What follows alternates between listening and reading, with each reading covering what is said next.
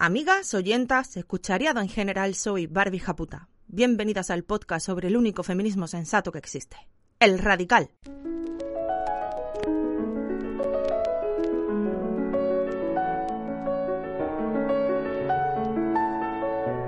Radio Japuta, el podcast que sueña con la revolución feminista violenta.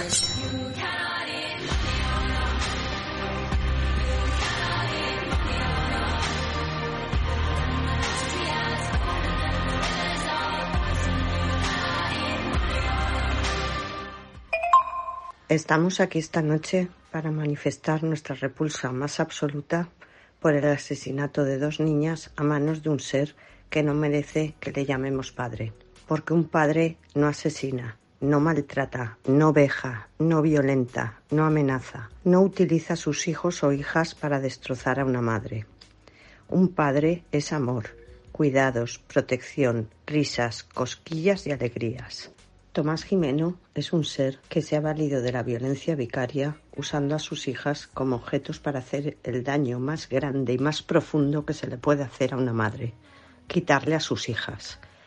Pero la violencia vicaria, sin ser llevada al asesinato, la están usando cada uno de los maltratadores a diario, sin que la justicia haga nada por ponerle remedio ni evitarlo. Cuando los jueces le dan visitas, pernoctas, fines de semana, vacaciones a cada uno de los maltratadores, están poniendo en peligro a nuestras criaturas para poder continuar así con el maltrato que ya ejercían contra nosotras. Con una gran diferencia, que en nuestra casa nosotras nos interponíamos entre el maltratador y nuestros hijos e hijas para parar esos golpes. Y cuando se los llevan, están completamente a solas con él, están en peligro. Los maltratan, abusan, hablan constantemente mal de nosotras y nuestras familias, los encierran, les dicen que no los queremos, hacen todo lo posible para martirizar a nuestras criaturas. Y lo peor es que todo esto, con el total conocimiento de las autoridades competentes, que son quienes les dan los regímenes de visitas a los maltratadores condenados, los que aceptan el SAP como acusación contra las madres que solo quieren proteger a sus criaturas, los que anteponen los derechos del pater familias al bienestar superior del menor, los que nos califican de locas, alienadoras, obsesas y mil cosas más, los que defienden a los maltratadores y nos obligan a entregarles a nuestras criaturas para que después pase todo esto. Son cómplices, son responsables y cuando pasa algo como un abuso, un maltrato, un asesinato, ¿Quién se hace responsable de las muertes, de los daños permanentes que les causa a estas criaturas? ¿Quién nos devuelve a nuestros hijos e hijas? ¿Quién les devuelve su infancia y su inocencia? Nadie. Nadie paga por la responsabilidad de arruinar la vida a nuestros hijos, hijas y a la nuestra propia. Hoy queremos gritar muy alto y fuerte basta ya, en memoria también de Rocío, 17 años y asesinada. En memoria de cada una de las mujeres y criaturas asesinadas, gritamos basta de violencia contra las mujeres y contra nuestras criaturas. Gritamos basta de evadir responsabilidades. Queremos los derechos para las víctimas, no para los maltratadores. Basta ya. Federación del Consejo Nacional de Mujeres y Menores Resilientes de la Violencia de Género.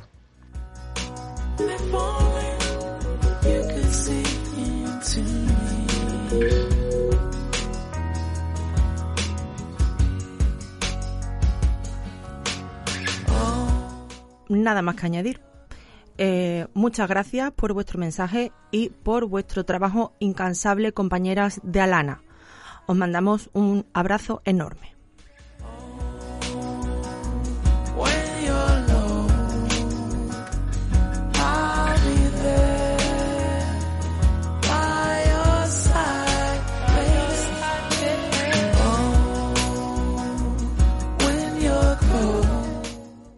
Hemos recibido muchos audios desde que se supo el final que había tenido Olivia, la hija mayor de Beatriz.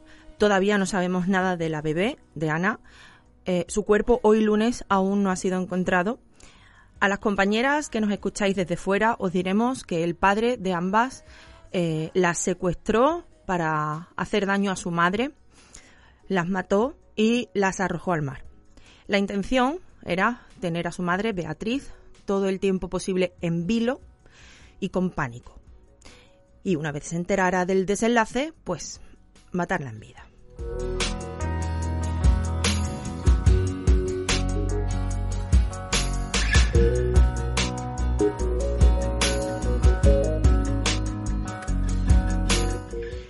Tras estos asesinatos, los feminicidios no han parado.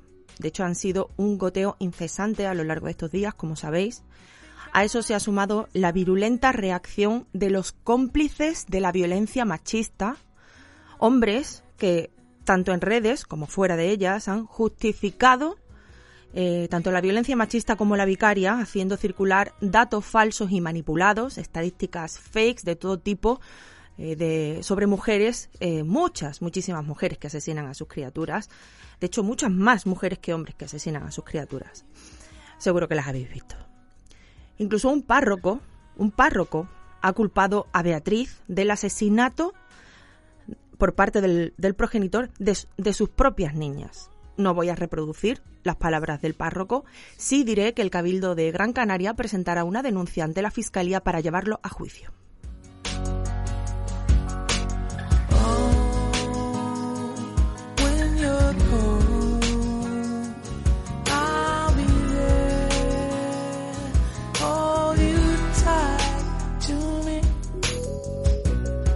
Como os decía, hemos recibido muchos audios donde expresabais el dolor, la indignación, la rabia y la impotencia que hemos estado sintiendo estos días. También mensajes de compañeras que han sido víctimas a su vez de violencia vicaria. Y os doy las gracias por compartir siempre con nosotras vuestros pensamientos, eh, que penséis en nosotras para compartir la carga y que además sepáis cuidarnos, preguntándome siempre también cómo estoy yo, escuchándoos al otro lado. Sois maravillosas, primas. Aunque a veces es duro estar al otro lado de nuestro teléfono, el balance es siempre positivo gracias a vosotras, a que compartís vuestras emociones, pero también os hacéis cargo del dolor de las demás. Hacéis del WhatsApp de este programa algo tremendo, lleno siempre de sororidad colectiva.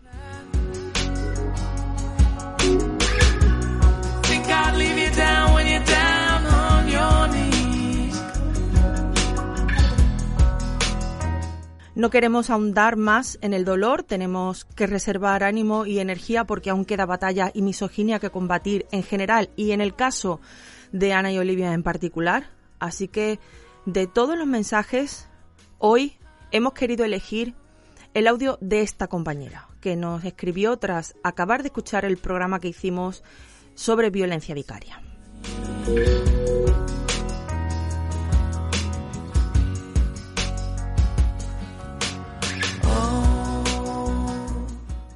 Menudo especial más duro. Lo he tenido que escuchar en varios días. Soy la pequeña de cuatro y mi padre era un maltratador de libro, de los que eran súper majos y simpáticos. Con 11 años abusó sexualmente de mí Tardé más de 10 años en contarlo la primera vez y más de 15 en hablarlo con mi hermana. Y no sé, es esas cosas que si no las cuentas parece como que no han existido. Animo a que lo cuente, contarlo, contarlo porque se verbaliza y cuantas más veces lo cuentas, menos daño te hace. Aunque siempre duele, pero, pero contarlo. Siempre hay alguien que va a estar ahí para escucharos. Ánimo. Muchas gracias por, por este podcast y muchas gracias por todo. Sois maravillosas, somos maravillosas.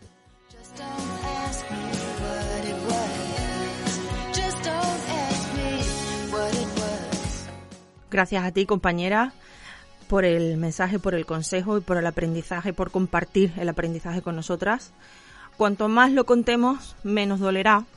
Y esto vale para todas las experiencias no carguemos con la violencia y además con el silencio, con la culpa, con la vergüenza. Compartamos para que pese menos. Además, el daño que hacemos al patriarcado contándolo es incalculable, porque polinizamos la sociedad de nuestras experiencias, porque no son solo nuestras, son las de todas, porque lo personal es político.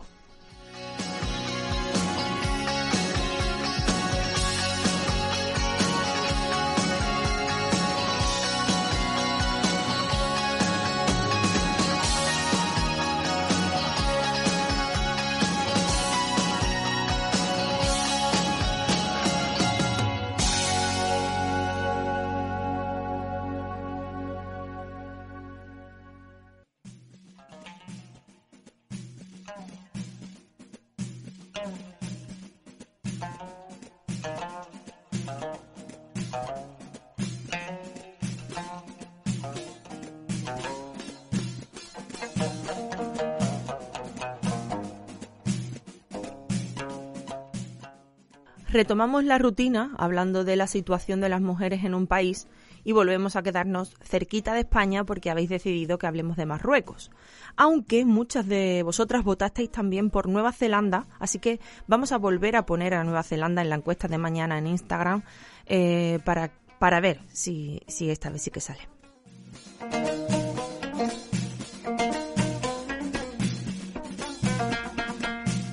A pesar de que España tuvo colonizado parte de Marruecos hasta hace 70 años, de que la marroquí es la minoría nacional más importante aquí, o de que Marruecos es un socio comercial muy importante, creemos que es un país al que no se le presta mucha atención más allá del tema fronterizo y migratorio.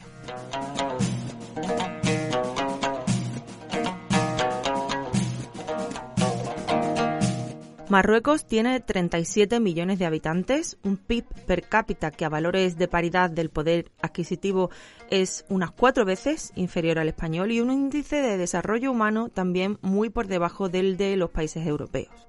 Políticamente tiene un régimen híbrido. Se vota un parlamento cada cinco años por sufragio universal, las mujeres tienen derecho a voto desde 1963. Pero el rey Mohamed VI tiene eh, muchísimos poderes, no solo como jefe del Estado, sino también como máxima autoridad religiosa. Marruecos no es ni mucho menos una democracia. Las libertades civiles están muy restringidas, la oposición al régimen es represaliada y no hablemos ya del tema del Sáhara Occidental ocupado ilegalmente al que dedicaremos un espacio propio en la quinta temporada.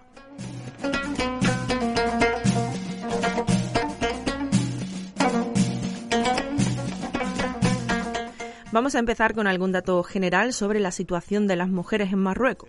Por ejemplo, eh, todavía la tasa de alfabetización es de un 83% en hombres y solo de un 65% en mujeres, en números redondos, aunque en las generaciones más jóvenes sí hay ya paridad. Otro dato es que actualmente en el Parlamento marroquí las mujeres son poco más del 20% y eso gracias a que hace unos años se les reservó una cuota por ley. En el gobierno solo hay cuatro mujeres para 23 puestos ministeriales y además ninguna de ellas lidera los ministerios importantes. Están al frente de ministerios como el de familia o como el de turismo, que o bien se consideran ámbitos más apropiados para las mujeres, o bien tienen una proyección exterior para la que sí interesa poner ahí a mujeres que den una imagen aperturista.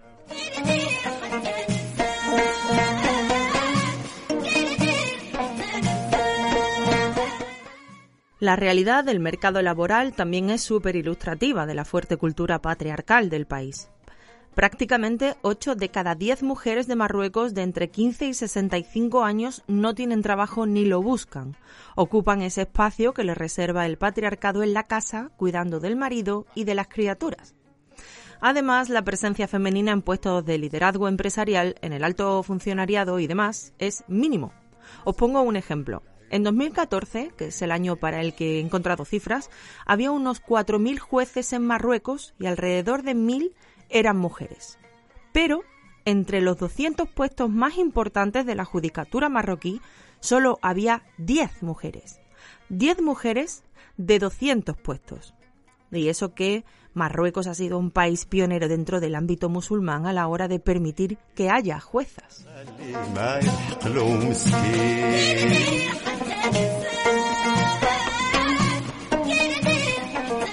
Dentro de lo que es el mundo árabe se suele considerar a Marruecos como un país avanzado en cuanto a derechos de las mujeres. El Código de Familia, el Mudawana, de 2004, fue interpretado como un avance progresista importante, porque dificultaba la poligamia, facilitaba que las mujeres pudieran iniciar un proceso de divorcio, o, por ejemplo, fijaba en 18 años la edad mínima para contraer matrimonio. Pero estos apartados del Código de Familia contemplan excepciones, y por esa puerta al final se cuela de todo para poder continuar con el tradicional sometimiento de las mujeres. El tema del matrimonio es un ejemplo perfecto. La ley dice que se estudiarán minuciosamente casos especiales de matrimonios de menores. Pues bien, son entre 20.000 y 40.000 los matrimonios de menores que se vienen celebrando cada año en Marruecos, y mayoritariamente casadas por imposición familiar.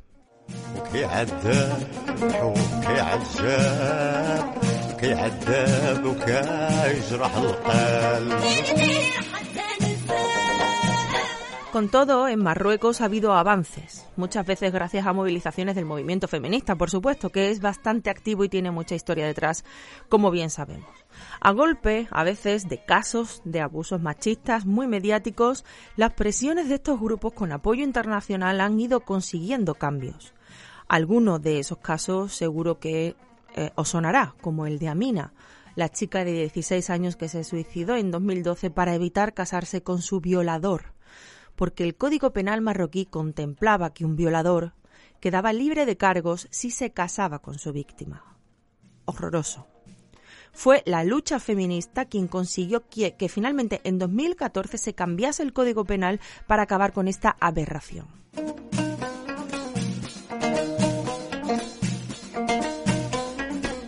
Otro caso muy sonado fue el de la llamada manada marroquí, el secuestro, tortura y violación en grupo por 13 jóvenes de Cadilla, una chica de 17 años en un pueblo de Marruecos en 2018. Un caso horrible que encendió también un movimiento colectivo de mujeres bajo el lema Yo no me callo. Ese mismo año, en 2018, se produjo un avance importante con la llamada Ley Hakawi, eh, promovida por la entonces ministra de Solidaridad, Mujer, Familia y Desarrollo Social, Basima Hakawi. Esa ley prohibió los matrimonios forzosos, el acoso a mujeres en lugares públicos y endureció las penas para algunos tipos de violencia contra las mujeres. Pero de nuevo, una cosa es la ley y otra cómo se aplica. Y esta en concreto pues parece que no se aplica mucho.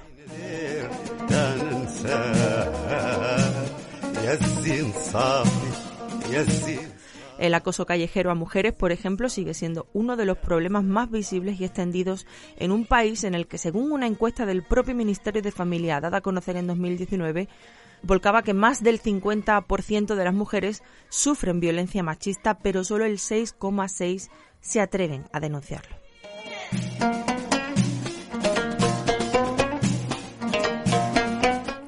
En general, todos los aspectos del machismo institucionalizado que vemos en otros países con patriarcados islámicos se ven también en Marruecos. El aborto es ilegal, salvo que esté en riesgo la salud de la madre o en casos de violación, incesto o deterioro fetal.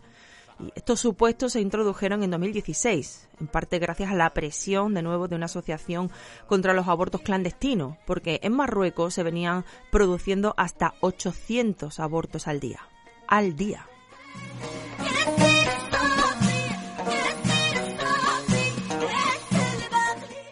El problema no se ha solucionado y todos los años hay decenas de detenciones por abortar. Hace justo un año trascendió, por ejemplo, la detención en Marrakech de un médico, varias enfermeras y varias mujeres por haber practicado abortos y, en el caso de las mujeres, por haber abortado.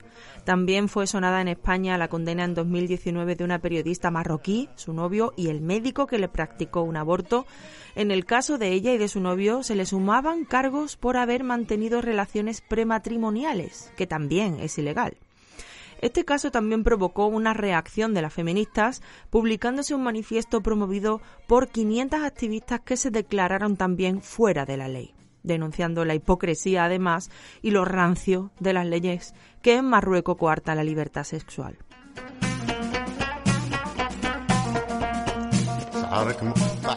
Es legal la poligamia para los hombres, pero debido a limitaciones eh, que el gobierno impulsó en 2004 con esa ley Hakawi que mencionábamos, solo los hombres ricos pueden tener una segunda esposa. El adulterio es un delito muy grave, de hecho, en 2018 se persiguió a casi 15.000 personas por tener relaciones sin estar casadas y hubo más de 3.000 detenidas. Al final se trata de un delito al que no se presta mucho interés cuando lo hace un hombre, pero la llevas clara si eres mujer.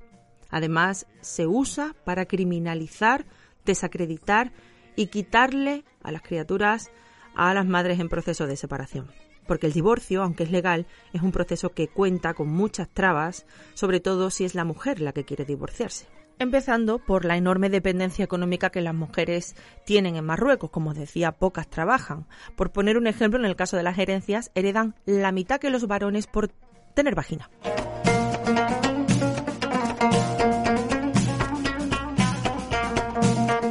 Las madres solteras en Marruecos son poquitas y tienen una situación muy dura encima ahora han puesto en marcha un proyecto muy bonito, una radio por y para madres solteras en Marruecos, en la que se comparten experiencias, se da asesoría jurídica y psicológica y se llama Radio Madres en Línea.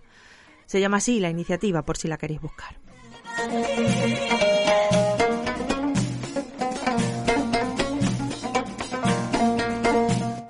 Bastantes feministas denuncian que el peso de la religión y del fundamentalismo religioso está aumentando y que las mentalidades de la sociedad son hoy más cerradas aún que hace 30 o 40 años. Esto también lo describe a la perfección Nayat El Hashmi en su libro Siempre han hablado por nosotras, que os recomiendo muy fuerte. El tema de la vestimenta, aunque nunca es lo peor, eh, sí es lo más visual de esta tendencia. En 2018 tuvo mucho, mucho eco una campaña en redes que se llama eh, Sé un hombre y tapa a tus mujeres, que buscaba impedir que las mujeres se bañasen en bikini en las playas. Esa campaña fue luego contestada por una contracampaña feminista bajo el lema Sé una mujer libre. El velo, eso sí, no es obligatorio en Marruecos y hay que decir que es el propio gobierno el que lleva años intentando combatir la tendencia dentro de los sectores salafistas de introducir en Marruecos el velo integral.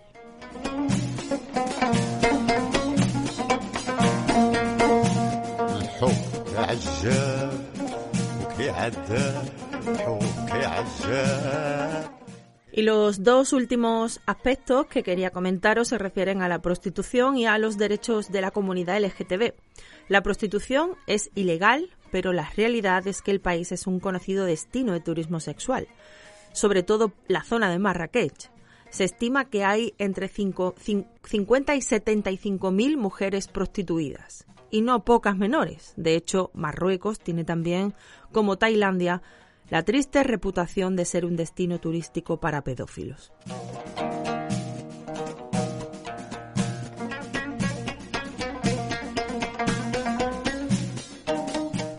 En cuanto a la comunidad LGTB, nos encontramos que como en otros países con patriarcado islámico, las relaciones entre lesbianas y gays están prohibidas y penadas con la cárcel. La persecución no es tan dura como en otros países. Eh, se hace la vista gorda, sobre todo en zonas eh, más turísticas, pero ahí está. Un caso sonado fue en 2016 el de la detención de dos chicas por besarse en una foto que al final fueron liberadas después de una campaña internacional en redes en torno al hashtag Free the Girls.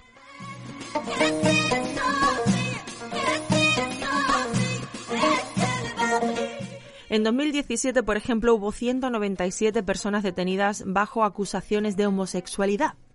Aparte del posible castigo que dicte un juez, se suelen publicitar estas detenciones de personas por homosexualidad en sus entornos, como castigo para avergonzarlas, para, para estigmatizarlas, etc. Por cierto, como curiosidad, el colectivo LGTB marroquí publicaba aquí en España una revista llamada Midley, que luego distribuía en Marruecos de forma clandestina. No hemos encontrado información de si Midley se sigue editando.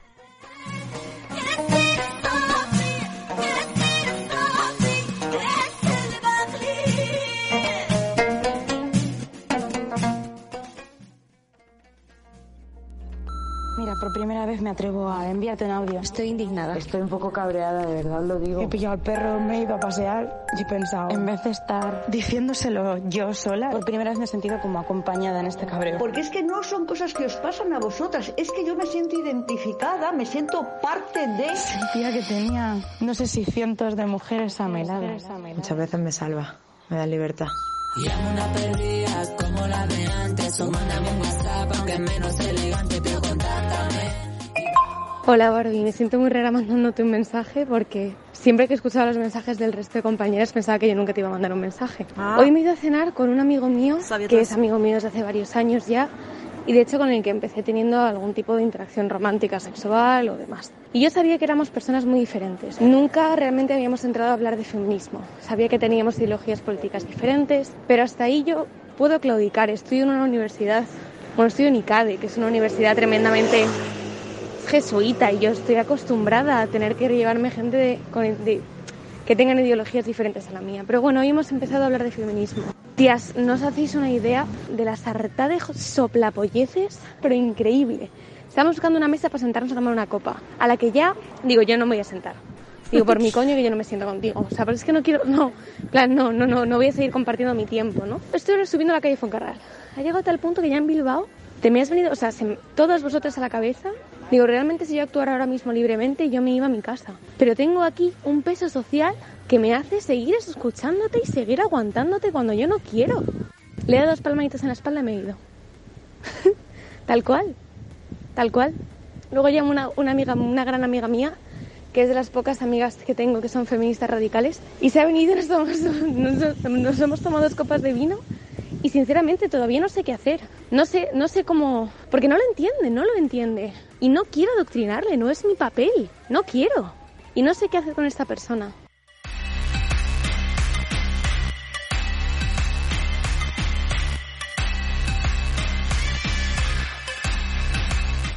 Vamos a ver, ¿cómo que no sabes qué tienes que hacer, amiga? Si es que ya lo has hecho. Es que yo creía que nos estabas contando el final de todo, esas dos palmaditas. Esas dos palmaditas en la espalda, llegando a Bilbao, que venías de Fuencarral, que eso, amigas, para que no conozcáis Madrid, eso es tres pasos y medio.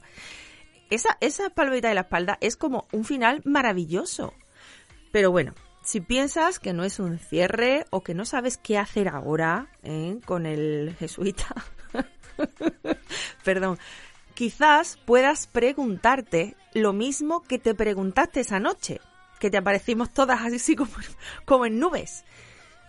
Pregúntate, si yo fuera libre, si me pasara por el foro los protocolos, eh, las eh, movidas sociales, ¿qué haría yo ahora? Quizás, compañera, ya tengas la respuesta.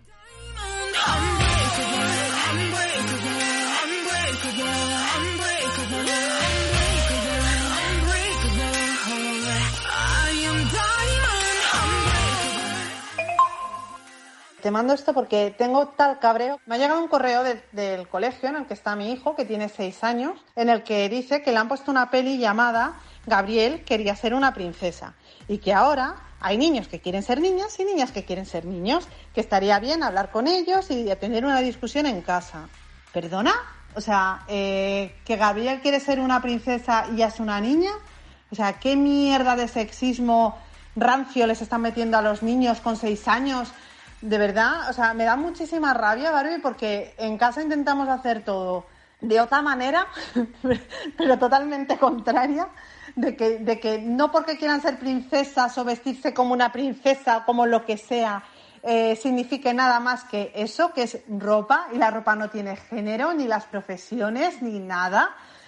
Y, llegan y en una mañana te desmontan todo esto, porque con seis años les confunden. Y cuando una, una profesora eh, para ellos son referentes y están los compañeros al lado y todo, tienen mucho peso. Y esto lo hacen el último día de colegio, en el cual no van a desarrollar, no es un tema que estén hablando de diversidad, o sea, han creado tal confusión que ahora lo tenemos que hablar en casa, o sea, si no sabes, o sea, manolete, si no sabes torear, ¿para qué te metes?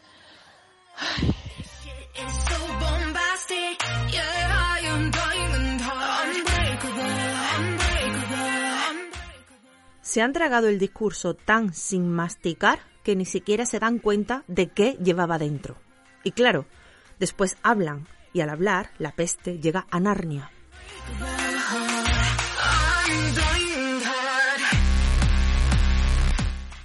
Es que además no se cortan para usar estereotipos rancios, como veis.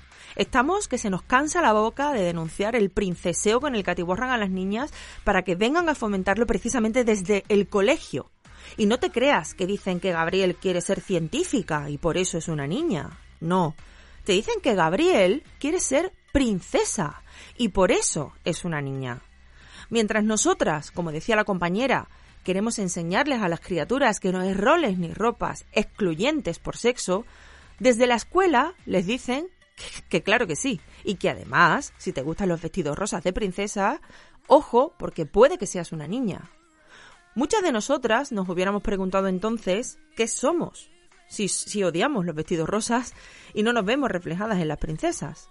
E igual que nosotras, hoy en las aulas muchas niñas se lo estarán preguntando. En el colegio, amigas, justo, justo el lugar donde deben romperse los estereotipos de género, tal y como dice la Ley Integral de Violencia de Género de 2004 y la Ley Orgánica de Igualdad Efectiva entre Mujeres y Hombres de 2007, que es la gran olvidada esta ley y es espectacular. Os recomiendo su lectura.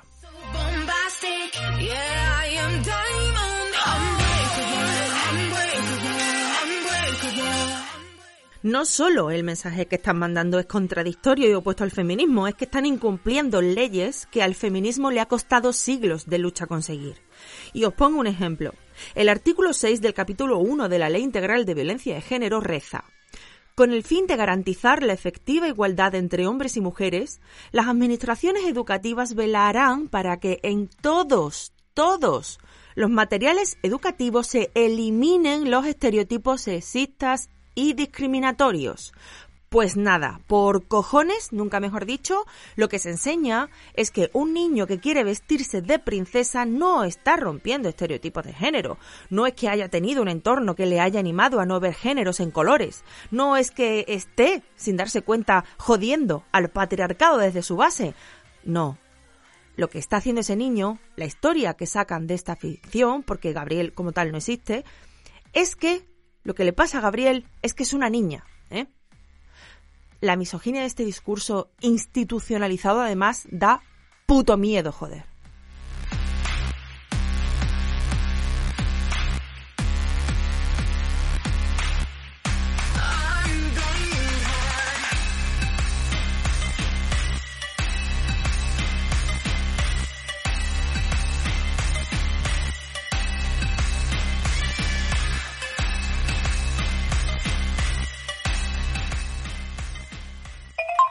Buenos días, Barbie. Quería contarte que cogí el coche, eh, lo tiene en propiedad mi marido. Entonces siempre habla de su coche y cuando yo lo cojo tengo que pedirle permiso siempre, porque claro, es su coche. Aunque pagamos los dos el impuesto de circulación y el seguro, es su coche yo siempre que lo cojo me siento en la obligación y no vamos a decir, vamos, no vamos a mentir, me siento en la obligación porque él me lo recalca y me lo ha recalcado siempre. Entonces ahora, aunque no lo diga, yo me siento en la obligación de tener que ponerle siempre gasolina de mis ahorros, no de nuestra cuenta en común, que de la cuenta en común es de donde le pone él la gasolina.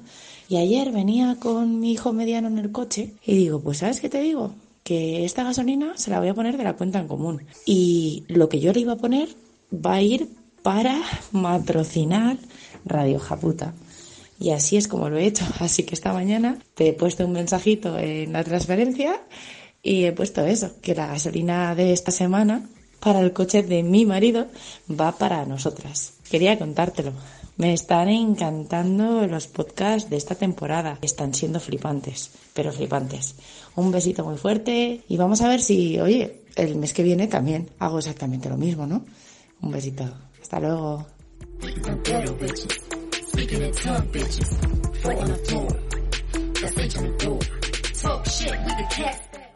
Muchas gracias a ti, compañera. Ya has empezado el camino maravilloso que es el de esto me molesta, esto está mal y voy a cambiarlo.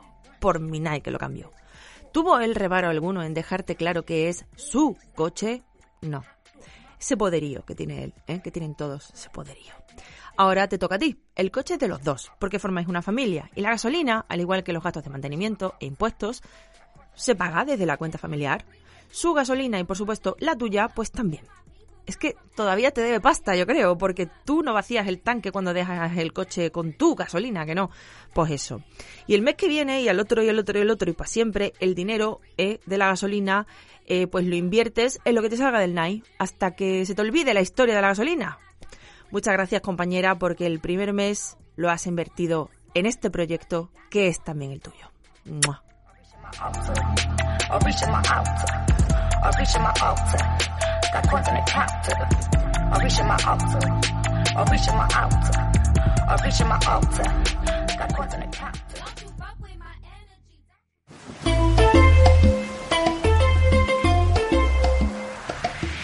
No me dejes sola en esta noche fría. Te necesito cerca para calmarme la fatiga. Yo te invito al ron, tú pones la compañía. Escuchamos camarón, no lamemos las heridas. Hola primas, gracias por este espacio. O sea, cuando estás en la mierda y te crees que nadie te entiende, escuchas esto y, dices, vale, el mundo es un sitio mm, más seguro del que aparentemente yo estoy viviendo. Sois geniales, muy, muy, muy geniales. Por favor, seguid así, Radio Japuta, 2020-2021 y hasta el fin de los días. Gracias, chicas, por todo lo que hacéis. Y me encanta. Un ratito en el que yo sola me siento rodeada de compañeras de vida y de experiencia. Muchas veces me salva, me da libertad.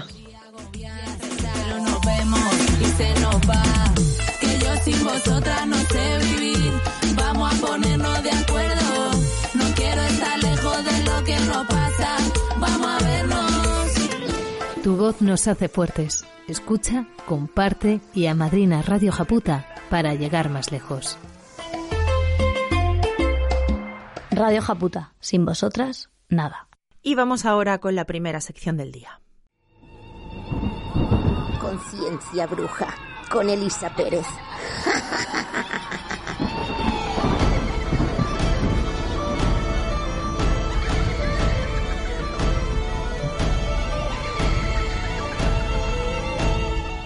Primas, hoy le damos la bienvenida y también la despedida a Elisa, nuestra científica violentita de confianza, hasta la temporada que viene. Nos trae un programa calentito, ya veréis. ¿Cómo estás, Elisa? Bienvenida a Radio Japuta. Hola, Barbie. Hola, primas. Pues nada, bien. Aquí ando, contando además los días para volver a España, que en verano siempre vuelvo unos días y ya tengo unas ganas. Aquí te esperamos, prima. Y para despedirte de esta temporada, ¿qué nos traes? Un tema fino, me han chivado, ¿no? Pues sí. Mira, me he querido despedir por una parte calentando un poquito al personal por las machistades de la ciencia, pero por otra parte vamos a contar historias de unas mujeres muy interesantes y muy, muy cracks. Así que bueno, una de cal y otra de arena. A ver, a ver. Vamos a hablar de todos esos descubrimientos hechos por mujeres, pero de los que se han colgado las medallas, ¿sabes quién? Me da a mí que sí lo sabes. los hombres. Hombres robando mérito a mujeres. Nunca jamás habíamos escuchado algo así. Serán, eh, Elisa, casos aislados. No todos son iguales, las mujeres también roban. etcétera. Etcétera, etcétera. En fin, pues nada, primero quería recordar a las primas el especial sobre las brujas. El 105, primas, Radio Japuta 105, por si queréis volver a escucharlo o escucharlo por primera vez, es un programazo. Eso es, pues ese. Pues eh, ya contamos en ese especial que muchos conocimientos de mujeres sabias, botánicas, nodrizas, etcétera, seguramente le sirvieron a médicos y demás científicos. Pero mira, se me quedó en el tintero una historia de una curandera a la que no juzgaron por bruja, pero... Pero que sepamos. Exacto, eso es. Pues bueno, un médico inglés del siglo XVIII menciona en sus textos a esta curandera que usaba una infusión de una planta medicinal, la de Dalera, para curar afecciones cardíacas. La curandera no tiene nombre, por supuesto, porque los propios beneficiados de los saberes de las mujeres las mantenían en el anonimato. El nombre que sí sale en los textos es el de él, iba a poneros referencias en radiojaputa.com, pero mira, hay tantos casos que mejor ponéis en Google descubrimientos o inventos de mujeres robados por hombres y Ancha Castilla. Tres días de lectura tenemos ahí. Pues sí, totalmente. Hoy comentaremos algunos ejemplos en la ciencia, pero es que espérate que lo de la curandera sin nombre tiene su miga. Resulta que más adelante tergiversaron la historia. A finales del siglo XIX, para vender más, porque ya sabemos cómo funciona el capitalismo, una farmacéutica estadounidense le dio el nombre de vieja madre Hatton a esta mujer anónima y la mostraban en los carteles junto al médico, pintándolo a él de listo, inventando que supo usar mejor la fórmula de la infusión de la dedalera que la propia anciana e inocente madre Hatton. Es que es flipante. Te robo la idea y encima le pongo tu nombre para venderla y quedarme con tu dinero. O sea, la mofa completa. Vamos, es que están todos en el ajo para inventarse historias y ridiculizar a las mujeres. Exacto, es que no nos queda ninguna duda. Pero esta historia me lleva a explicar un fenómeno conocido como el efecto Matilda. El efecto Matilda al menos lleva el nombre de una mujer. Venga, cuéntanos. Pues el efecto Matilda se refiere precisamente al sesgo que hay para atribuir logros científicos a las mujeres. Es decir, explica todos esos casos en los que históricamente los hombres se han llevado el mérito del trabajo realizado por las mujeres. Y en 1993 fue una historiadora estadounidense, Margaret Rossiter, la que acuñó el término dándole el nombre de la mujer que lo había descubierto mucho antes, Matilda Jocelyn Gage. Matilda fue una sufragista, activista y abolicionista también estadounidense y describe en su ensayo La mujer inventora casos de este tipo. Pues vamos a ello nosotras también, ¿no? ¿De qué mujeres vamos a hablar hoy? Venga, lío. Pues voy a dar unas cuantas pinceladas de varias científicas para que os hagáis una idea del extendido del fenómeno. Pero vamos, que podéis buscar mil casos más en Internet, como ya decías tú misma. Empezamos. Mira, una de las primeras que conocemos fue Trótula o Trota de Salerno. ¿Tanto la borraron que ni su nombre sabemos claro o cómo? Ahí la has dado, Barbie. Además es que lo del nombre es de Traca. Resulta que fue una médica italiana del siglo XII y durante el siglo XII y XIII su nombre se hizo conocido por Europa porque fue autora de unos textos sobre ginecología, tratados sobre prácticas médicas en mujeres, etc. Parece que el libro se llamaba Trótula y recoge también textos de otros autores, pero el nombre de la médica es Trota. Después de su muerte, como no, se atribuyó la autoría de sus textos o sus propias prácticas médicas a su marido y a su hijo, que también eran médicos. Ah, muy bien. Qué mm. típico además, ¿no? La mm. mujer, como mucho, siempre ayudante, ¿no? La, la figura del auxiliar, de hecho, es siempre femenina. Los médicos de verdad son los hombres. Y calla que mucho después, a finales del siglo XIX, principios del XX, Varios historiadores de medicina recuperaron sus textos, pero ojo, que se las ingeniaron para tergiversar su nombre. Tenía que ser un hombre, no podía ser que fuese una mujer, así que la llamaron Trot, Trotus, o incluso alguno dijo que era un error de transcripción del latín del nombre Eros. ¿Perdón? o sea, Trota viene de, de, Eros. ¿Y por, qué no de Manolo? Trota a lo mejor venía de, de Paco, ¿no? pega. O sea, Trota venía de Eros. Vamos, dos letras tienen en común. El laberinto mental que se montan los señores para negar logros femeninos y atribuírselos ya de camino a ellos mismos es bochornoso, ¿eh? Pues sí, totalmente. Pero es que tengo más. Vamos a por otra investigadora, Nettie Stevens, una genetista estadounidense que en 1905 descubrió que la determinación del sexo se debía a los cromosomas. Bueno, un tema, lo descubrió en 1905, pero estaba en el 2021 y esto sigue siendo una novedad, ¿eh? Un tema muy de actualidad entre, entre, bueno, todo el mundo ahora, este de los cromosomas y el sexo. No das puntadas sin hilo, compañera Elisa. Neti, mm. hoy, Neti o José Luis, hoy sería una transfoba y no le darían trabajo en ninguna universidad. Pero sigamos. Has visto, ¿eh? Lo curioso, por usar un eufemismo, es que en los libros de texto de biología se suele atribuir este descubrimiento a otro genetista, hombre, por supuesto, que además al principio se oponía a esta teoría de Nettie, a la de la base cromosómica del sexo. Mira, de verdad, a ver, a ver si estoy entendiendo la movie. El tipo tarda, por decirlo de alguna forma, tarda en creerse el descubrimiento de Nettie. Pero la historia le adjudicó la medalla a él. Tócate. Tócate el NAI, prima. Sí, sí, es que es para tocárselo y no parar, ¿eh?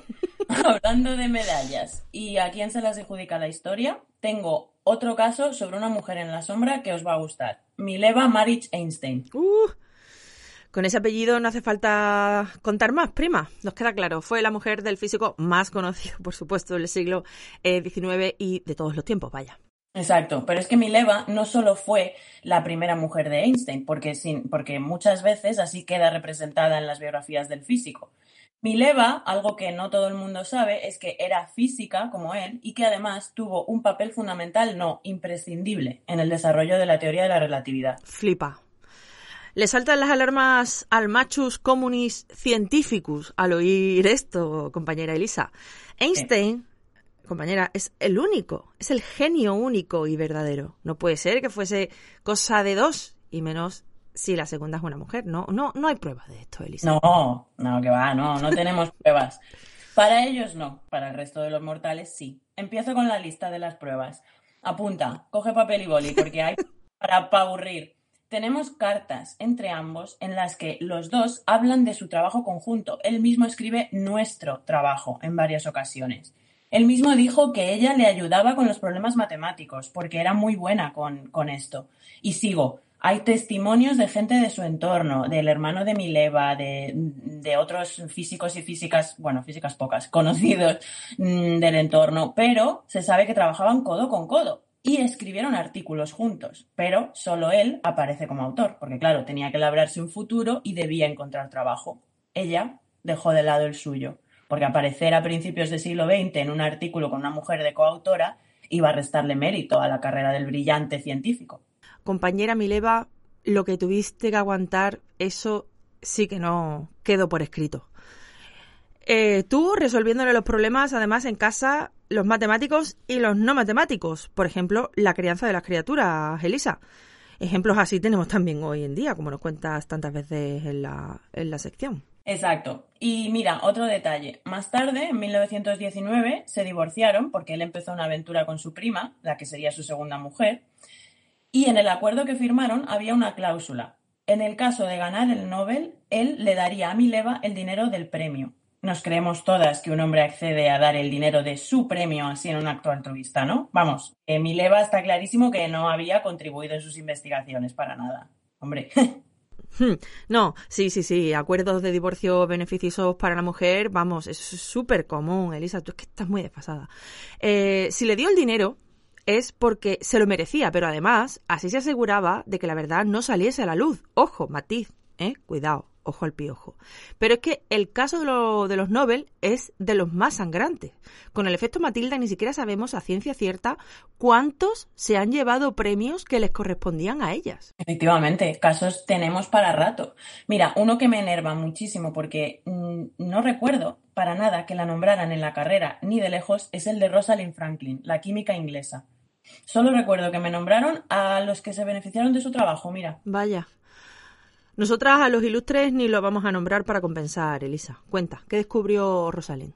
Pues sí, las que no sabemos la historia del descubrimiento de la estructura del ADN, a ellos ya los conocemos. Sin hmm. embargo, de Rosalind no todo el mundo sabe que tomó una fotografía por medio de rayos X, la fotografía 51, que fue fundamental, como te digo, para descifrar la estructura del ADN.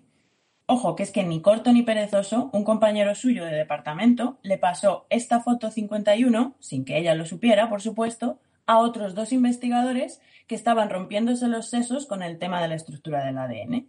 Bueno, encima es que este compañero muchas veces la ninguneaba, la trataba como asistente, a pesar de que ella era como él, líder de otro grupo de investigación, vamos, dicho por la misma Rosalind. Qué fuerte. Aquí se junta lo de actuar sin el consentimiento, la homoafectividad y el asco vivo también. Y tanto. Pues estos dos no daban con la estructura del ADN, pero después de ver la foto de Rosalind que le enseñó el otro, el otro listo, la sacaron. Y Eureka, los tres se llevaron el Premio Nobel de Fisiología y Medicina en 1962. Rosalind había fallecido años antes de cáncer de ovario, pero claro, nos dicen los ofendiditos que no exageremos, porque es que el Nobel no se lo podía llevar si había fallecido. ¿Cómo te quedas? La mujer ni se estudia en las carreras específicas. Necesitamos conocer la historia de todas estas mujeres. Qué fuerte. No, si todavía los ofendiditos hubieran preferido que siguiera viva, pues para ver cómo una vez más el robo de su trabajo era premiado para otros. Eh, bueno, sí, como, como Jocelyn, Jocelyn Bell, la astrofísica irlandesa que en 1967 descubrió los púlsares los pulsares son estrellas de neutrones que emiten una radiación de forma periódica y bueno, pues ella detectó las señales que emiten estas estrellas con un radiotelescopio, pero vamos, que a día de hoy sigue defendiendo activamente la necesidad de que cambien las cosas para las mujeres en ciencia. Eso sí, em, yo creo que no tiene ningún Nobel, ¿eh? Y esta sí que, vamos, que sigue viva. Adivina quién se lo llevó gracias a ella, Barbie. Oh, bueno, un hombre, lo que no sé es cuál de todos. Esa era fácil, exacto. Pues mira, encima fueron dos, y uno de ellos su director de tesis. Qué fuerte. Esos jefes beneficiándose de los descubrimientos de, de sus estudiantes sin acreditarlas, porque para acreditar ya tienen a sus coleguitas hombres.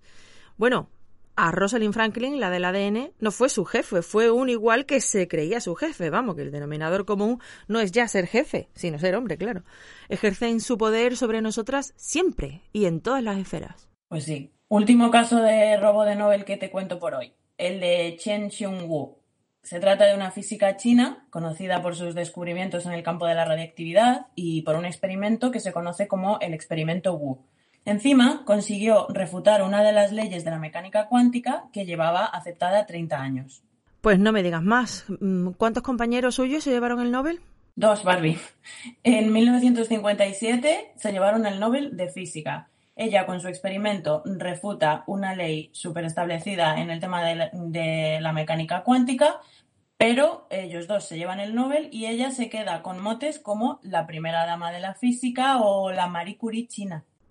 muy bien, su poquito de robo, su poquito de, ¿eh? de paternalismo, su poquito de machismo y su poquito de racismo también. Una mujer racializada ganando un Nobel, pues sería demasiado, ¿sabes? Bueno, Elisa, la idea, compañera, nos ha quedado clara. Hombres robando ideas a científicas, ellos se llevan los honores, científicas a la cabeza de descubrimientos muy relevantes, pero que nadie conoce. Pero, mm, amiga, me habías dicho que habría nota positiva, ¿no? Prima, Mm, la estoy necesitando fuerte. Pues mira, es que son tantos casos de mujeres olvidadas, Barbie, que se me hace difícil. Pero bueno, quería mencionar un proyecto de este año que trata de dar a conocer este problema. Es el proyecto No More Matildas, en español No Más Matildas. Ha salido de la Asociación de Mujeres Investigadoras y Tecnólogas, AMIT, y ahí están, intentando que se corrija esta falta de mujeres científicas en los libros de texto, en la historia de la ciencia y nos cuentan ellas que actualmente la presencia de científicas en los materiales escolares apenas llega al 7,6%. Vaya, vaya número, amiga. Mm. Pero veo que tienen su página web, su manifiesto, su vídeo de presentación, estilo cómic, además. Eh, una campaña muy chula. Os la dejamos en redes, ¿vale, Elisa? Se la dejamos en redes en, eh, y en la web de radiojaputa.com y también en el Instagram de, de Elisa, que os enlazaremos como siempre. Y os dejamos también el enlace para que os informéis sobre la historia de más científicas que sufrieron el efecto Matilda. Perfecto. Entonces nos despedimos hasta la temporada que viene. ¿Nos das un pequeño adelanto o prefieres que sea sorpresa? Uy, pues a ver, ya tengo medio cocinados varios de los temas que quiero, de los que hablaré. Eh, solo sabía yo. no sé, no sé, no debería desvelar nada, no ah, sé, pero bueno, venga. a ver, habrá, habrá entrevistas, habrá... Y hablaremos de los tipos de sesgo machista y ya me voy a callar, ¿eh? que tampoco lo quiero contar todo, no me tires de la lengua. Ok, ok. Vale, en definitiva pondremos verde a los machos científicos, cosa que siempre está bien, y aprenderemos sobre ciencia y sobre mujeres científicas, con lo cual está mucho mejor. Pero antes de que te vayas, Elisa, te quiero poner un audio de una niña de tres años que adivina cómo se llama. No. Matilda. ¡No! ¡Qué maravilla! Aquí estamos las ¿Qué te parece Matilda, amiga? Ay, pero qué monada, me encanta. Se llama Matilda casualmente y tiene tres añitos. Es que tenemos una cantera compañera que con esto nos vamos con el ánimo para arriba, que sí. Bueno, no puede quedar mejor la sección. Muchas gracias a todas. Un beso, Elisa, hasta la quinta temporada. Venga, hasta pronto, primas. Radio Japuta, podcast feminista radical. Os encantó la nueva sección antirracista y hemos querido que Aleteos vuelva antes de que acabe la temporada. Aleteos contra el racismo. Ay un camino que nos trajo hasta aquí. No conoce las fronteras, esta pasión dentro de mí. Es anhelo el que me empuja cada nuevo amanecer con mis temores, ilusiones y los restos de y ya está aquí la compañera Aleteos. Compañera, bienvenida a Radio Japuta de nuevo. Hola Barbie, hola a todas compañeras. ¿Qué? Vienes cargadita para hablarnos de interseccionalidad, ¿no? Mm, pues uh. cargadita, no, más bien cagadita. ¿Y eso? ¿Por qué, compañera?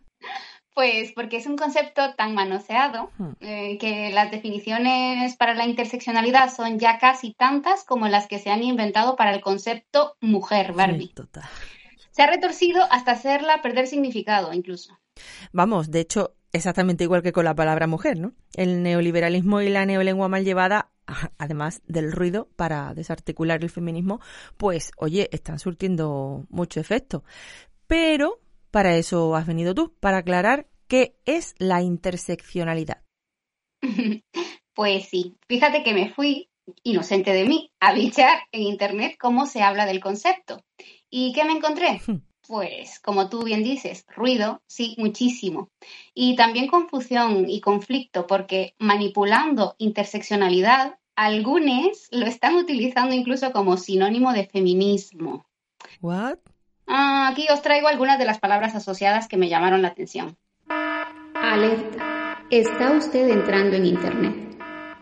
Burguesas, cuerpos plurales, putofóbicas, privilegio de cis heteronormatividad. Uf, madre mía. Vea, ¿puedes venir un momento y ayudarme a traducir unas cositas? Burguesas. No sé en qué condiciones vives en tu contexto, pero voy a acusarte de privilegiada. Cuerpos plurales. Cualquiera puede ser mujer. Putofóbicas. Abolicionista, no seas odiadora, defiende al putero y al proxeneta. Privilegio de cis heteronormatividad. Cálzate una discriminación a conveniencia. Se te ha olvidado el surrófoba. bueno, y algunas otras, hay muchas, muchas ya. La tela. Ay, nos reímos por no llorar, ¿eh? también te digo, Ale. sí. Si bien es cierto, eh, existe un diálogo permanente entre las ciencias sociales y la filosofía feminista. Pero esto no quiere decir que estemos peleando ni peleadas. Las mujeres haciendo política son descritas como grupos rivales desde la óptica patriarcal. Si dejamos que nos arrastren hacia la fragmentación del feminismo, el patriarcado es el gran vencedor. Este programa, de hecho, nace precisamente para que podamos dialogar y expresar las cosas que nos pasan sin juzgarnos y llegando a la raíz del problema. ¿Y qué nos pasa, amigas? El patriarcado, que tiene por ejes clase, raza, género y especie. Y todos esos elementos nos afectan a todas sin que lo podamos elegir. Y de eso va la interseccionalidad.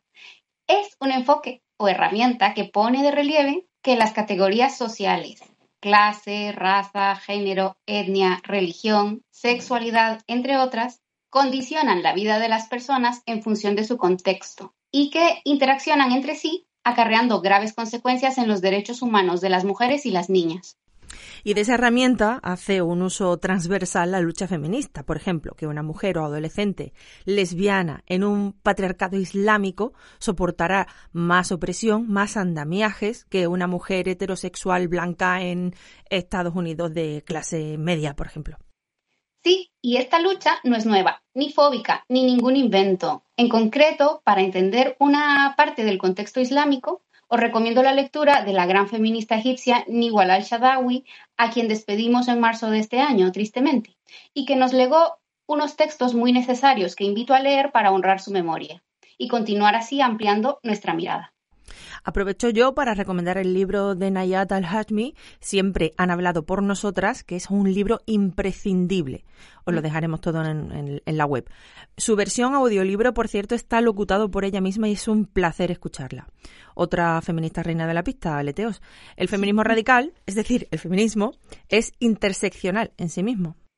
Pues sí. Fíjate que ya en 1791, Olympe de Gouges en la Declaración de los Derechos de la Mujer y la Ciudadana comparaba la dominación colonial con la dominación patriarcal y establecía analogías entre las mujeres y los esclavos. Posteriormente, en 1851, la antiesclavista Sojourner Truth interpelaba al movimiento abolicionista de la esclavitud y al movimiento por el sufragio de la mujer, con su pregunta ¿Acaso, no, soy, yo, una, mujer? Mm, qué bueno. Sí. El discurso y el contexto fue narrado por Gage, un activista por los derechos de la mujer, 12 años después. Y Barbie, ¿te parece que recreemos el relato? Vamos, que se recrea, o sea, se recoge en el libro Historia del sufragio de la mujer, pero yo qué sé, me daba a mí por que nos pongamos teatrales. Guay, sí, sí, sí, sí. Pues comienzas tú. Yo hago de Gage. Venga. Qué honor, venga. me, pone me impone un poco, pero bueno. Está en masculino excluyente, por cierto. Y bueno, no, como no lo vamos a reproducir íntegro, ¿no? Os dejaremos un enlace en radiojaputa.com para que veáis algunas de sus, de sus interpretaciones, ¿vale, Aleteo? ¿Estamos de acuerdo? Eso es, y yo, a mí también me impone, ¿eh? que quede claro, y con todo mi respeto y con todas mis disculpas, pero venga, vamos venga, allá. que ya lo tenemos todo por delante, vámonos. Vámonos. Una y otra vez, unos tímidos temblorosos se me acercaban y me decían con seriedad, no la deje hablar, señora Gage nos arruinará. Todos los periódicos del país tendrán nuestra causa mezclada con la abolición y los negros, y seremos totalmente denunciados. Mi respuesta fue ya veremos cuando llegue el momento. El segundo día el trabajo se calentó. Un ministro metodista reclamaba derechos y privilegios superiores para el hombre sobre la mujer, basándose en la existencia de un intelecto superior. Otro, debido a la hombría de Cristo, si Dios hubiera deseado la igualdad de la mujer, habría dado alguna muestra de su voluntad a través del nacimiento, la vida y la muerte del Salvador. Otro nos dio una visión teológica del pecado de nuestra primera madre. En aquellos días había muy pocas mujeres que se atrevieran a hablar en reunión. Cuando lentamente desde su asiento, en la esquina, se levantó Sojourner Truth, quien hasta ahora apenas había levantado la cabeza, No la dejes hablar, me jadeó media docena en la oreja. Se movió lenta y solemnemente hacia adelante, puso su viejo sombrero a sus pies y me miró a los ojos. Me levanté y anuncié Soy Truth y rogué a la audiencia que guardara silencio por unos momentos. Bien, hijos. Cuando hay mucho alboroto es porque algo está pasando. Creo que tanto los negros del sur como las mujeres del norte están todos hablando de derechos y a los hombres blancos no les queda más que ceder muy pronto. Pero, ¿de qué se trata de lo que estamos hablando aquí? Los caballeros dicen que las mujeres necesitan ayuda para subir a los carruajes y para pasar sobre los charcos de los baches de la calle, y que deben tener el mejor sitio en todas partes. Pero a mí nadie nunca me ha ayudado a subir a los carruajes o a saltar los charcos de lodo, o me ha dado el mejor sitio. ¿Acaso no soy yo una mujer? Mírenme, miren mis brazos. He arado y sembrado, y he trabajado en los establos, y ningún hombre lo hizo nunca mejor que yo. ¿Acaso no soy yo una mujer? Puedo trabajar y comer tanto como un hombre si es que consigo alimento, y puedo aguantar el latigazo también. ¿Y acaso no soy yo una mujer? Parí trece hijos, y vi como todos fueron vendidos como esclavos. Cuando lloré, con el dolor de una madre, solo Dios me escuchó. ¿Y acaso no soy yo una mujer? Entonces se preguntan, ¿qué, qué es lo que tiene, qué es lo que tiene en la cabeza? ¿Qué significa esto? Intelecto. Exacto. ¿Qué tiene que ver todo esto con los derechos de las mujeres y de los negros? Si mi cántaro solo puede contener una pinta y el de ustedes un cuarto, ¿no sería muy egoísta de su parte no dejarme tener mi pequeña mitad llena? El hombrecito de allí, vestido de negro, dice que las mujeres no pueden tener tantos derechos como los hombres, porque Cristo no era una mujer. ¿De dónde vino Cristo? ¿De dónde vino Cristo? De Dios y de una mujer. El hombre no tuvo nada que ver con él. Era punzante, ingeniosa y solemne. Provocaba en casi todas las frases aplausos ensordecedores y terminó afirmando si la mujer que Dios hizo alguna vez fue lo suficientemente fuerte como para poner el mundo patas arriba, ella sola, estas mujeres juntas deben ser capaces de darle la vuelta y volver a ponerlo de nuevo todo en orden. Y ahora, ellas están pidiendo hacerlo. Será mejor que los hombres las dejen.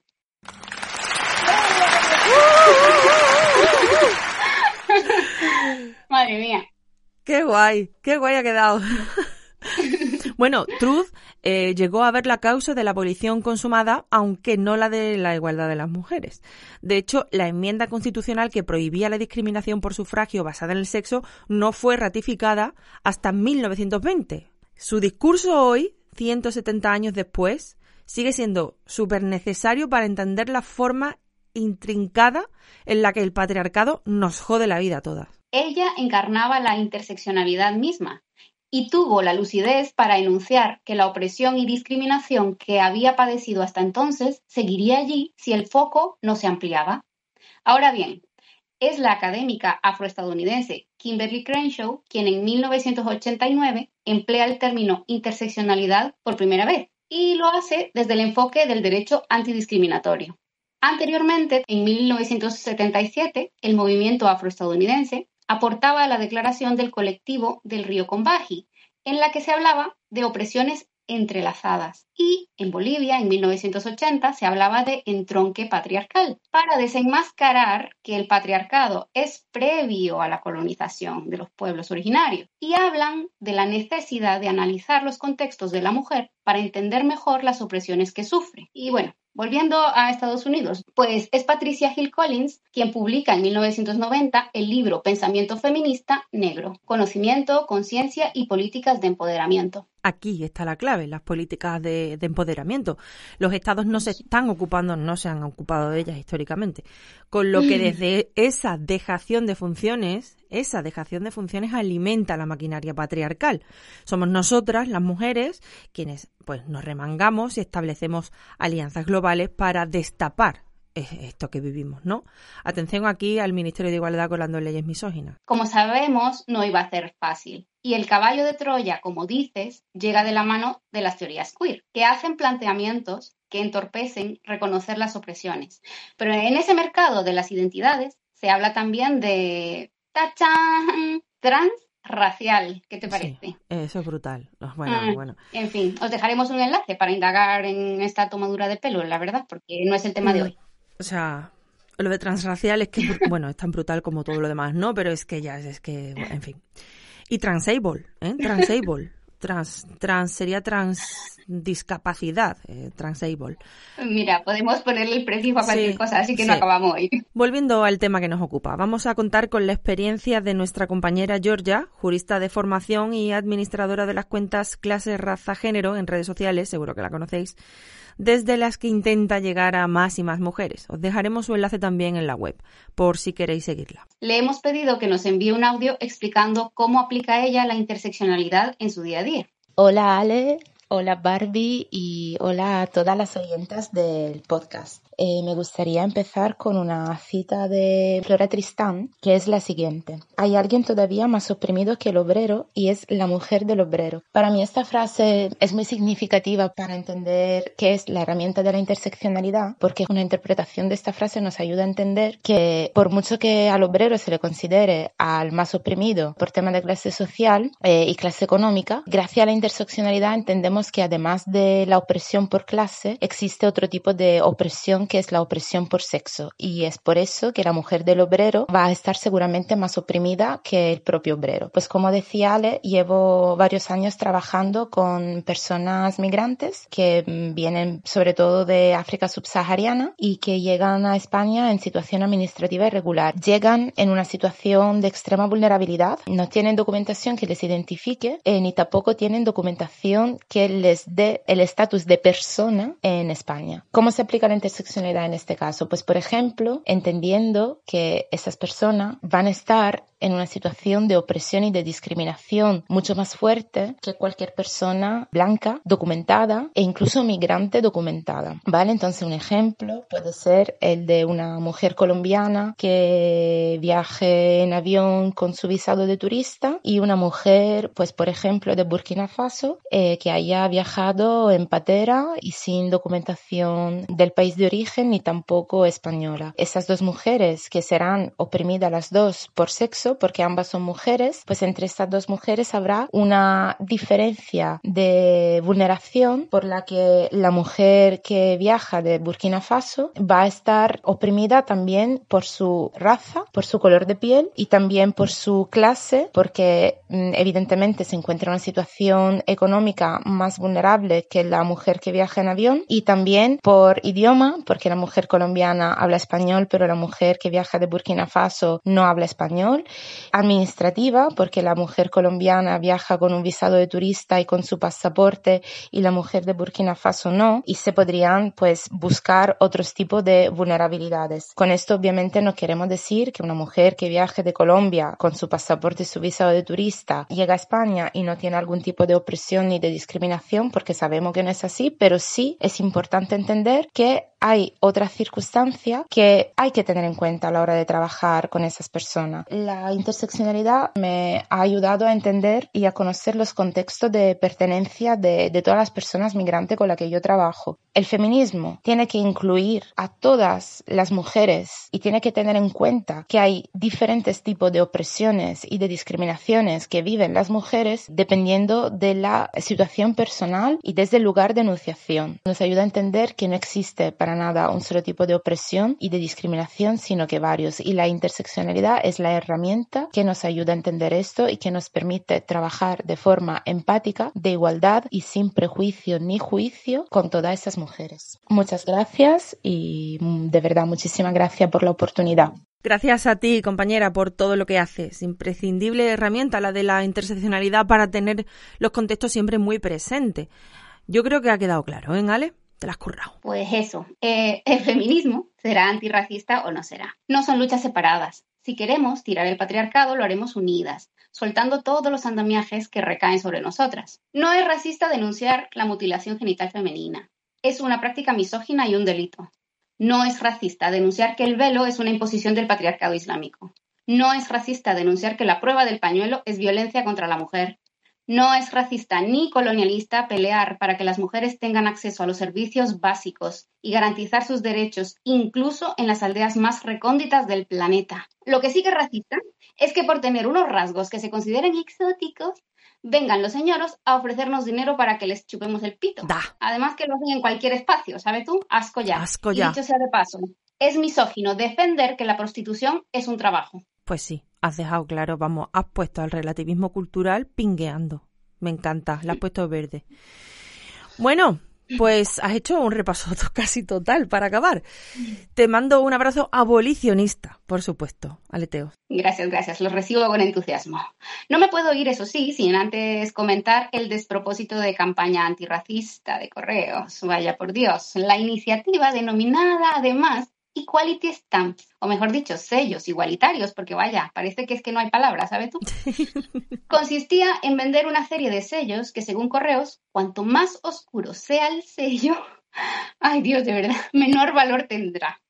Por lo que a la hora, sí, sí, sí, por lo que a la hora de hacer un envío será necesario utilizar más sellos negros que blancos. Yo qué sé. De este modo, me, me cortocircuito, ¿eh? De este modo, cada carta y cada envío se convertirían en un reflejo de la desigualdad creada por el racismo. Pero ni siquiera estoy segura de que la sociedad vaya a entender esta... Ni la sociedad ni yo, vamos, no se entiende por ningún lado. No, pero o sea, quiero decir, sé que la gente se quedará con que los sellos negros valen menos que los otros y bueno, a seguir perpetuando. Y además encima creo que, que esto es una campaña que fue pensada para conmemorar la muerte, el asesinato, vaya, de George Floyd, ¿no? Porque como todas sabemos aquí no hay racismo, hay que, hay que conmemorar. Eh, vamos, Eh, sin ir más lejos, Victoria Salazar murió después de George Floyd eh, de la Eh. misma forma, ¿no? Por, por, por violencia policial. En fin. En fin, que queda mucho trabajo por hacer, que vamos a hacerle. Marta, Trabajar. pínchanos, Marta, pínchanos algo de música para despedir a Ale a tope de power, que no se vaya con mal sabor.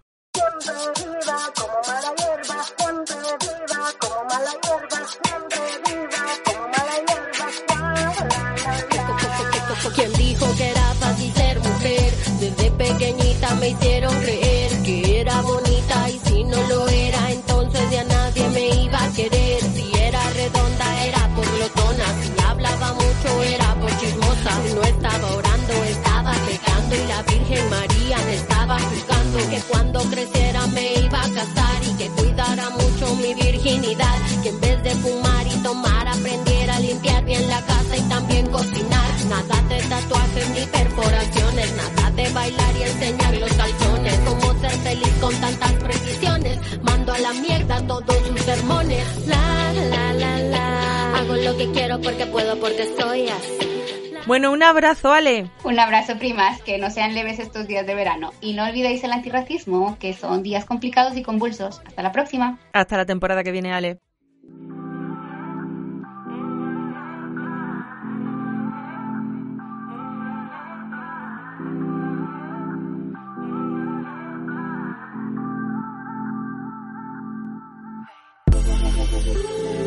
Tiempo que hemos dedicado, emitiendo un mensaje encriptado, contenido de revolucionado, 10.000 oyentes bien usados, son un ejército, son un ejército. La semana pasada una compañera convocó a la Quelarre y vamos a escuchar ahora eh, un extracto de su mensaje para recordarla. Un mundo anárquico, todo lo veo desértico. Mi hermana se fue a vivir y a trabajar a Reino Unido. Y bueno, me dice que se ha empezado a llevar mucho con un chico que está casado, tiene un hijo con su pareja. Tiene 26 años, ¿eh? Y tiene una pareja anterior con la que también tiene un hijo al que eh, hace muchísimo que no ve, no se encarga de él para nada y todas estas cosas, ¿no? Ha dejado a su pareja actual, con la que también tiene un hijo, y mi hermana está quedando con él. Y cuando le intento advertir de que es- no es una compañía que ella quiere en su vida, y me parece que no puedo juzgar el pasado de la gente, que la gente puede cambiar, que la gente puede no sé qué, no sé cuánto. Así, y nada, quería saber si alguna de las compañeras ha tenido éxito en retiro de otra persona sobre la toxicidad de una persona o tiene alguna de las oyentas ha pasado por ello, ha estado en la posición de mi hermana y cómo fue capaz de entenderlo o de verlo de otra manera. Pues compi, aquí tienes a las sabias y brujas que han acudido a tu llamada.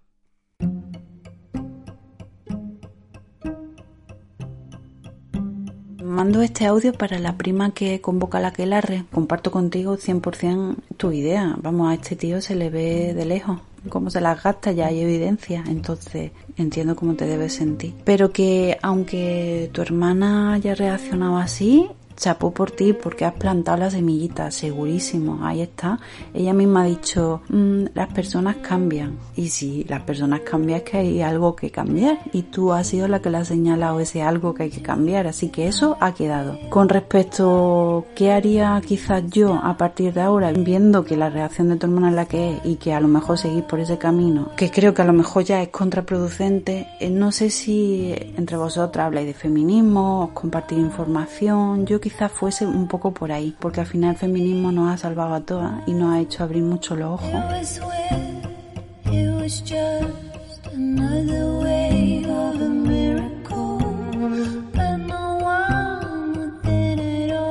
Yo le recomendaría que intentase no estar en contra de ella a los ojos de su hermano, o sea, ella no está en contra de ella, pero su hermana ahora mismo la está viendo como desde una posición de ataque y lo que hace es defenderse y decir que no tiene razón y encerrarse.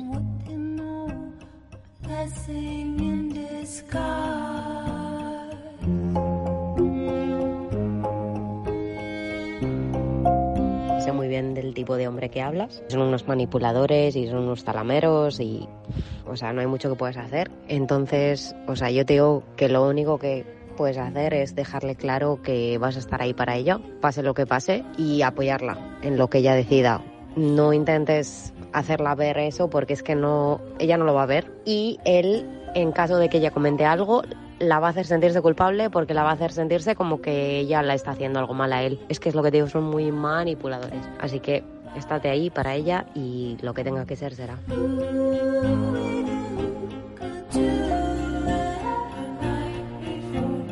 El consejo que a mí me hubiese venido bien oír eh, justo cuando estaba a punto de empezar a meterme en una relación muy turbia, y aunque nadie aprende en cabeza ajena, es que no quemase mis naves. Que si me metía ahí, que dejase abierta la puerta para poder volver a lo que había antes.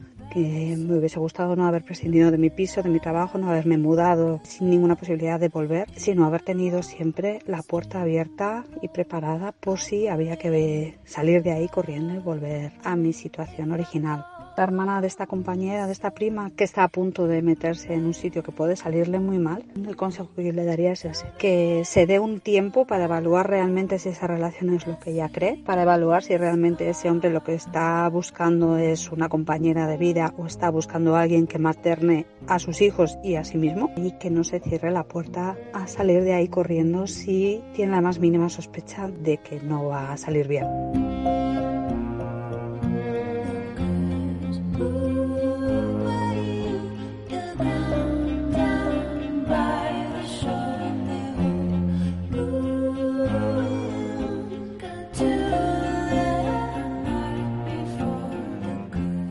Muchas gracias compañeras por vuestros audios, por vuestros consejos y por acudir siempre cuando otra compañera os necesita. Hasta aquí el podcast de hoy, amigas. No nos vamos sin recordaros que el último programa de la temporada, el del lunes 28 de junio, lo dedicaremos a cómo hacemos activismo en nuestro día a día. Estamos recibiendo audios con pequeños gestos cotidianos que van allanando el camino para otras en vuestros puestos de trabajo, en vuestra forma de criar, en la calle, en redes, en vuestros proyectos de vida, incluso acciones a solas. Está quedando eso, que es magia. Agendadnos, prima. Somos el 636 75 14 20 con el más 34 si tienes un móvil extranjero y contadnos, cuéntanos, prima, tu feminismo del día a día.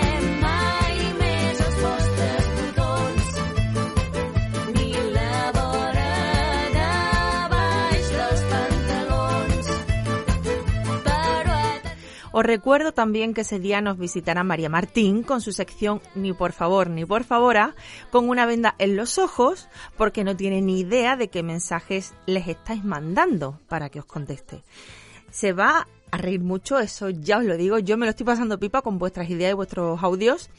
Cualquier duda, cualquier palabra, cualquier nuevo acuñamiento, cualquier reflexión es bienvenida a este tu teléfono violentito de confianza, el 636 75 14 20.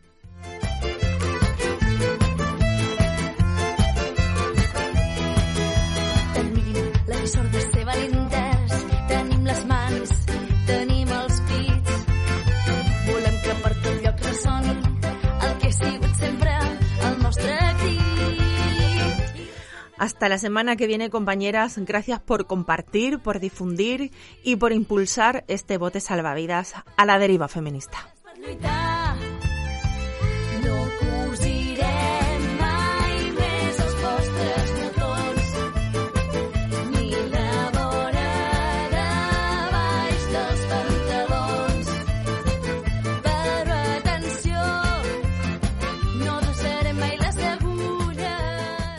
Queridas primas, nos habéis cambiado la vida, en serio.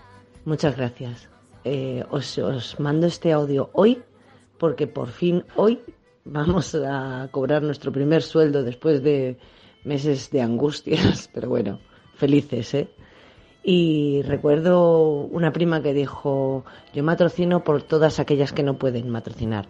Pues ahora nosotras también vamos a matrocinar por todas aquellas que, que no pueden matrocinar. No os preocupéis porque estamos para echarnos una mano, ¿verdad? Escolteu amb atenció aquest crit que ressona entre murs blancs i parets. Escriurem la bona nova, no patiu, avies i mares. Cantarem vostra cançó, farem que per tots s'escolti el gran dolor del vostre plor. Trencarem les vaixelles,